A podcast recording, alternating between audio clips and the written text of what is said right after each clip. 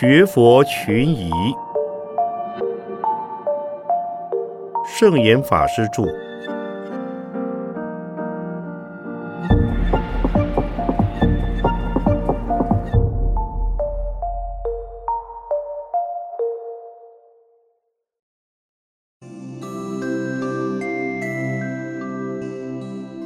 为何放生？如何放生？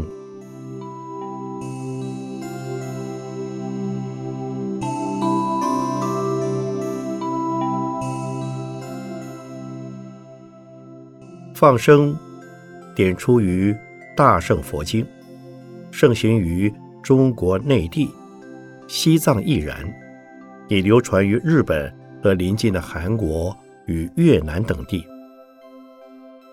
放生的活动是基于众生平等的慈悲精神，以及轮回生死的因果观念。所谓吃他半斤，还他八两。如果能够。既戒杀又放生，当然功德倍增。此等感应灵验的事例史不绝书。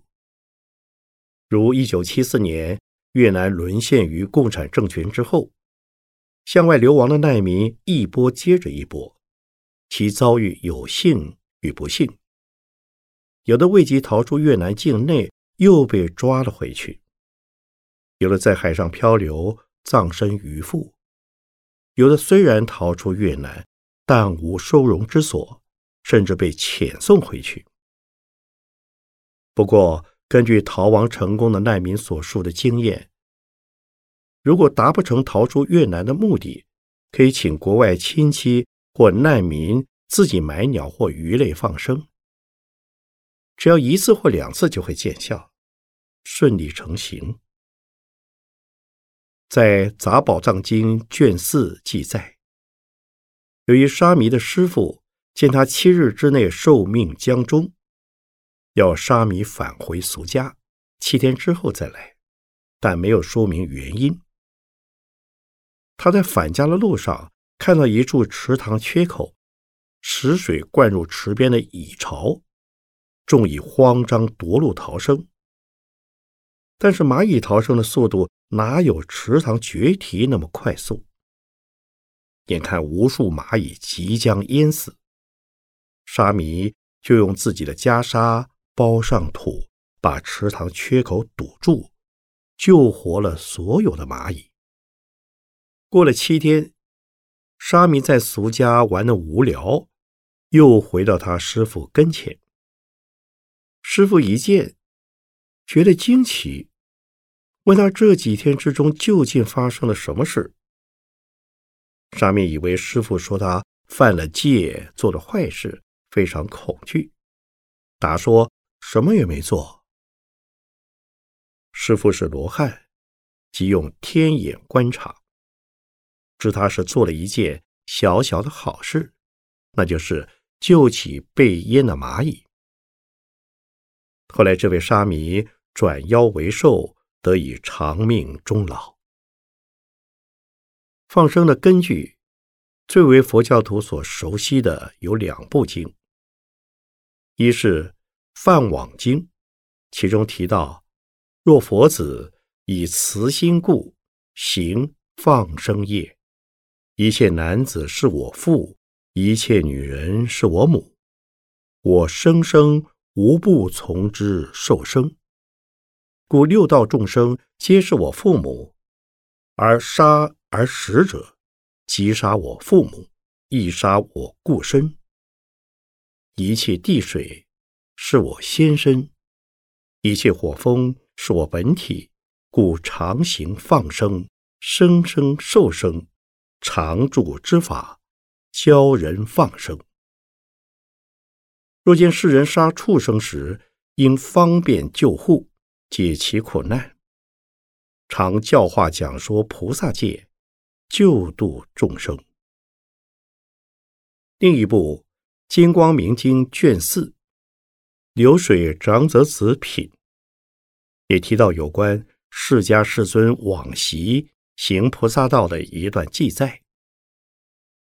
当时世尊名叫流水长者子，有一天，他经过一个很大的池沼，时逢天旱，而且有人为了捕鱼，把上游悬崖处的水源堵塞，使得池中水位急速下降。长者子眼见上万大小鱼类濒临死亡边缘，又无法从其上游决堤饮水，于是为了救活鱼群，不得已向当时国王请求。派二十只大象，用皮囊盛水运到池中，直到池水满足，并且饲以食料，方才救活这些鱼群。放网经是放生的理论依据，金光明经则是开设放生池的依据。其他大圣经，如六度集经卷三。有熟鳖的放生记载，而另外玄奘三藏《大唐西域记》卷九也讲到雁塔的故事。如传说，在中印度摩揭陀国有个小圣的寺院，住着若干小圣比丘。他们本来不进三种净肉。所谓三种净肉，是指。不见为己杀，不闻为己杀，不宜为己杀的肉类。有一天，一位比丘没有得到肉，正好有一群雁从天空飞过，他就向雁群祷告说：“今日有僧缺供，大菩萨，你应该知道时间了。”雁群。应声自动坠地而死。比丘本来不信大圣，不相信雁是菩萨，所以用戏言来调侃大圣。想不到那一群雁就是菩萨显现而来感化他们的。小圣比丘惭愧不已，互相传告：这是菩萨，何人敢吃？从今以后，应依大圣，不再食三种净肉，并且建塔营葬宴体。可见放生是从戒杀而衍生的，也可以说戒杀的进一步必定是放生。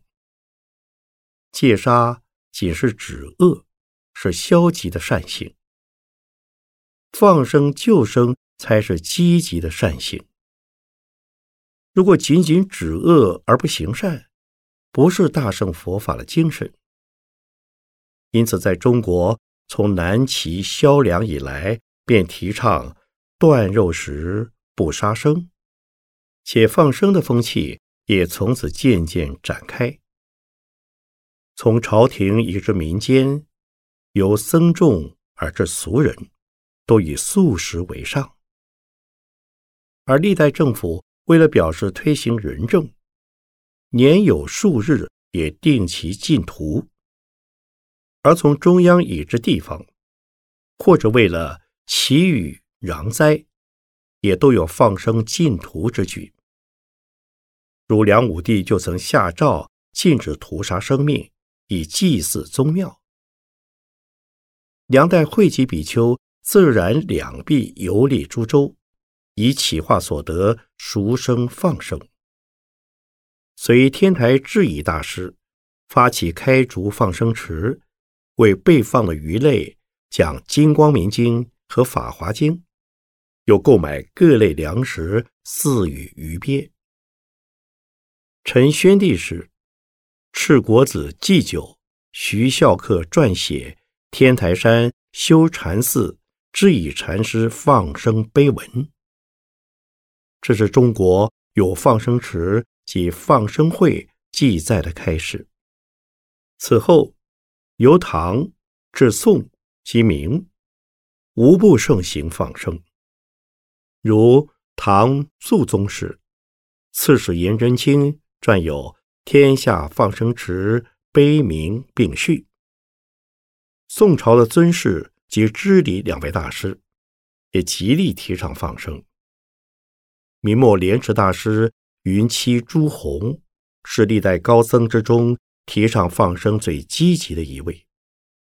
他在《竹窗随笔》中有“如来不救杀业”“食肉”“斋素”等文，又在《竹窗二笔》中写有“衣钵食肉”“戒杀延寿”“放生池”“衣戒杀生”“因病食肉”等篇。在《竹窗三笔》中也有“杀生人是大恶”“杀生非人所为”。人不宜食众生肉等文，鼓励戒杀放生。除了素食的文字之外，他也写了放生仪及戒杀放生文，以备大众于放生时对所用仪式有所依准。在现代人中有弘一大师书丰子恺画的《护生画集》第六册。另有一位蔡念生运陈居士，一生提倡戒杀放生。他编辑了历代有关动物也有灵性和感应的故事，成为一书，名为《物有如此》。不过，现代社会科技进步，人口密度膨胀，生活空间缩小，要想求得一个绝对安全可靠的放生池。和放生区域是相当困难的，其难处除了渔猎的网捕射杀与打捞之外，也有自然环境的限制。如今日的台湾与美国，只有野生动物保护区。此外，有人基于爱心或保护自然环境的立场，劝导社会大众不要乱捕滥杀。以免破坏生物互相深刻的自然协调，也是为了挽救稀珍动物濒于灭种的危机。这些跟佛教放生的本意虽相应，但不相同。如果我们仅把要放生的生物无限制的流放在自然景观动物保护区，到了饱和程度，也会有人。以控制繁殖和适量的捕杀等方式来调节其生活空间的。因此，我们到哪儿放生？如果是鱼，有人用钩钓、网捞；如果是鸟，有人用枪射、网捕。而且，今日的鱼市场和鸟店所售的商品很少是野生的，多半是来自。人工繁殖的鱼池和鸟园，那些动物根本没有适应自然环境而自求生存的能力。放生也等于杀生，放小的被大的吃掉，放大的就进入餐馆的厨灶。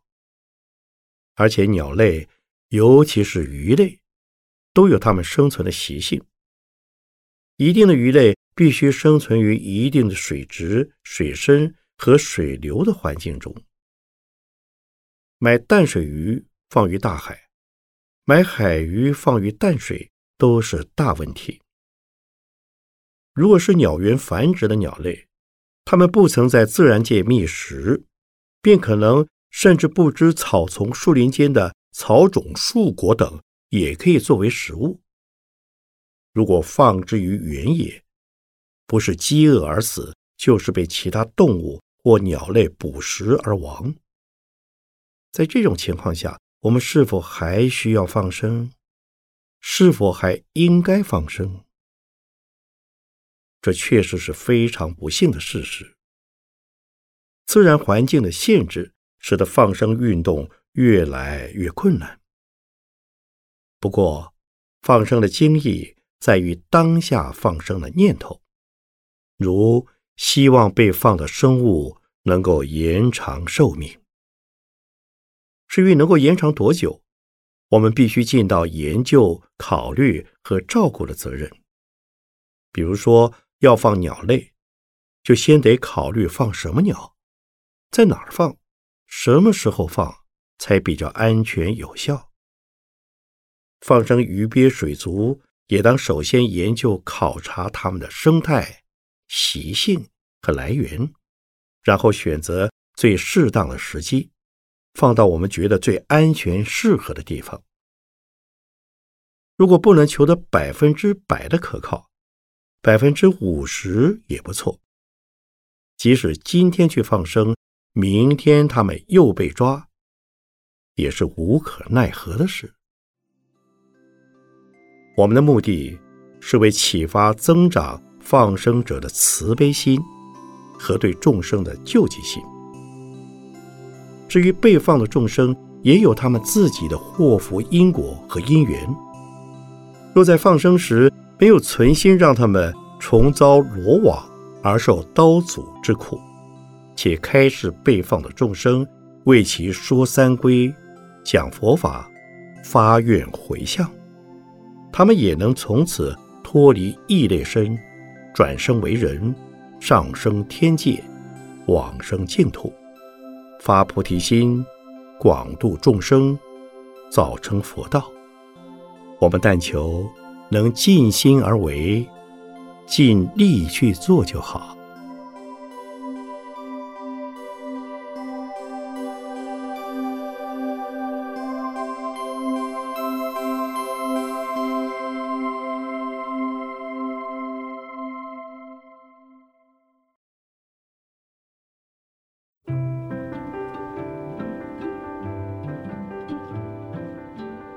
佛教徒应以怎样的态度来赚钱？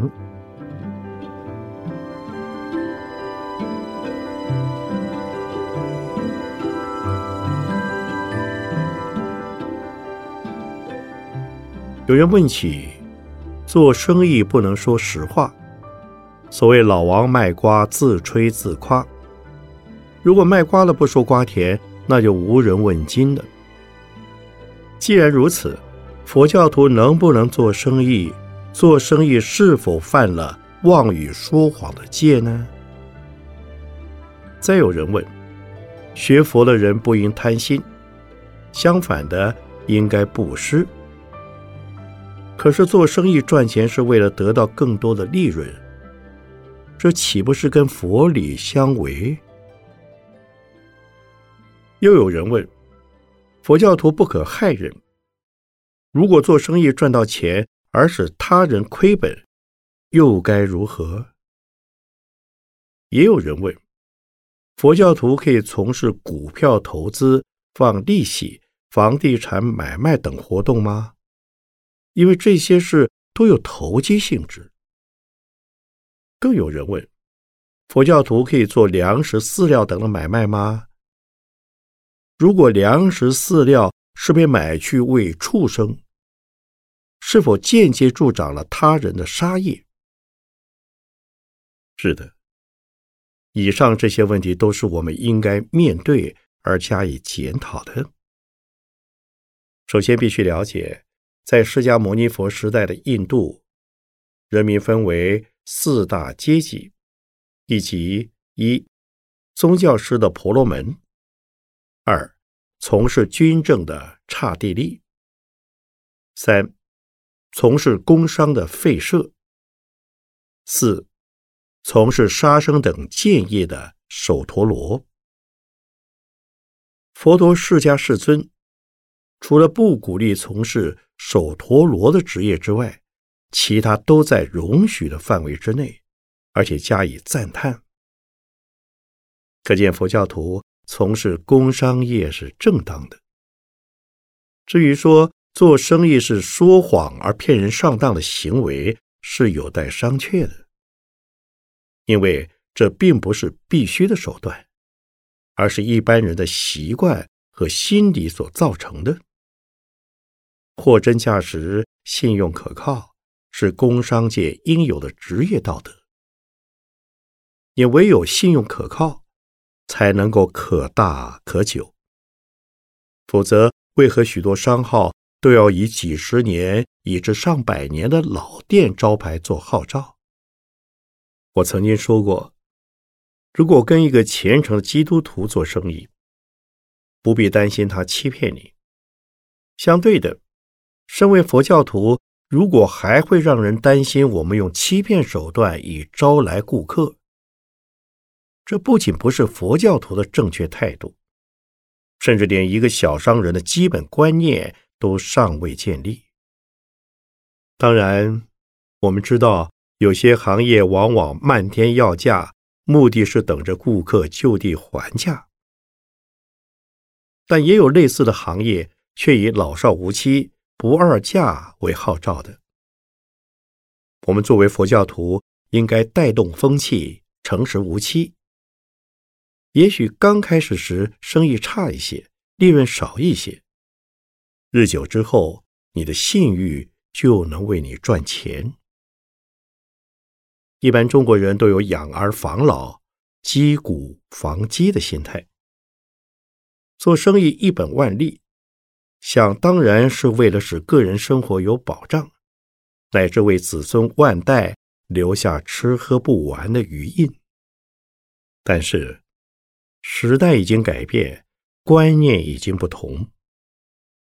现代的大企业家不应着眼于自利，而是贡献自己的智慧才能，为社会人类谋福利，即所谓取之于社会，用之于社会，以完成事业为目的，造福人群为理想，就没有贪心的成分在其中。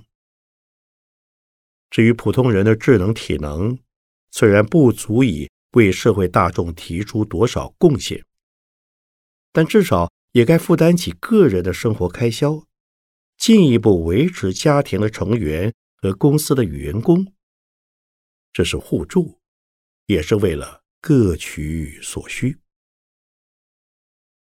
因此，人人必须提供自己的所能，不论是资金的、智慧的或劳力的。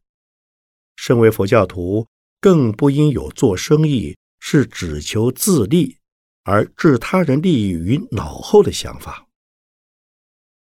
因为社会是群体的因缘所成，我们参与社会做任何事，就跟其他人发生关系，产生互动互惠的作用。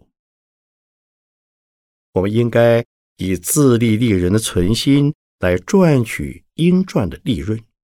并且把赚来的钱做合理的支配，而不仅是为个人的物质享受和满足虚荣而花钱。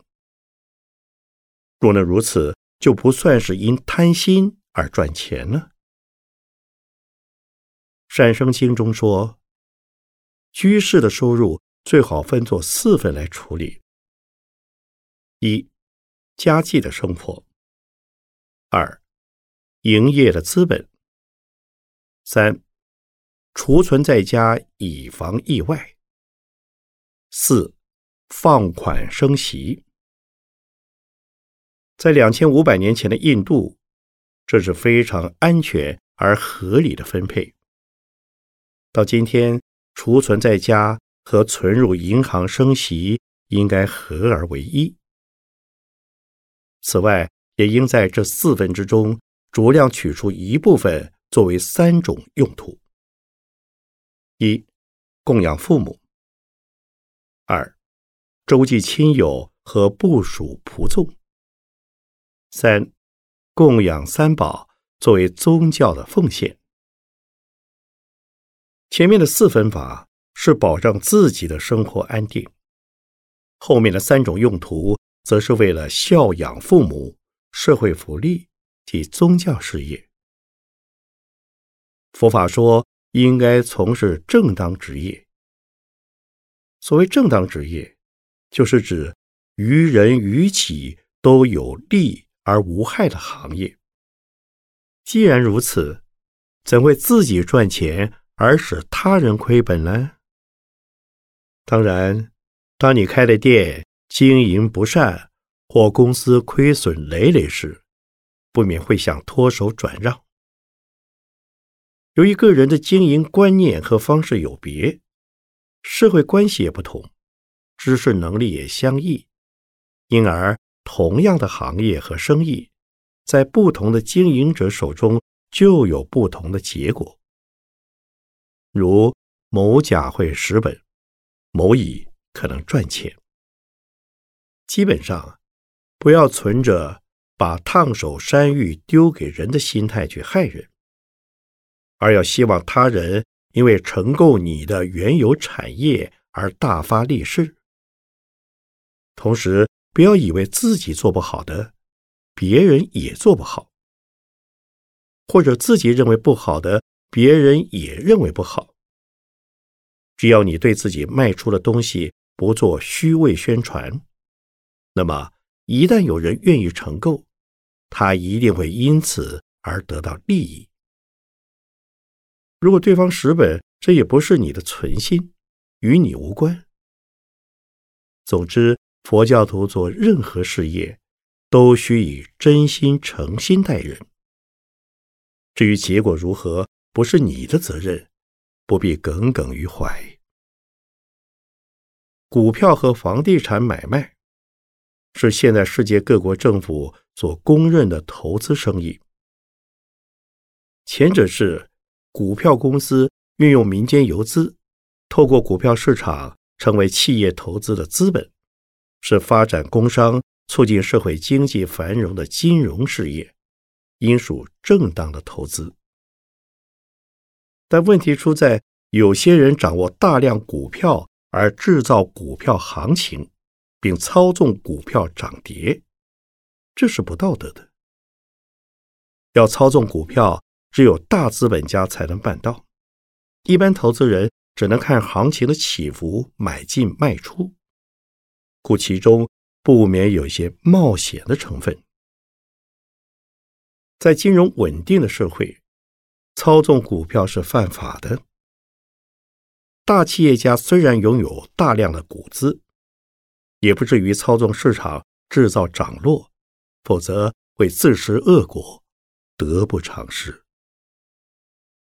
至于房地产投资，也是正当正常的商业行为。一般人所诟病的是指炒地皮、垄断房地产，不论购进或抛出，都操纵于股掌之上。这不是正常的现象，佛教徒应该避免。若以正当的价格做合理的买卖，也是一种商业服务，没有什么不可以。另外，就放利息而言。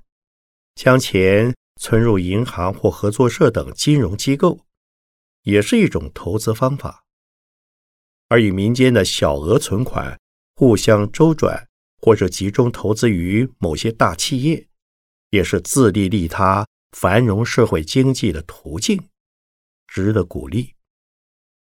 不过，若为贪取高利而放高利贷，等于火中取栗，危险性大。往往连母款也被倒掉。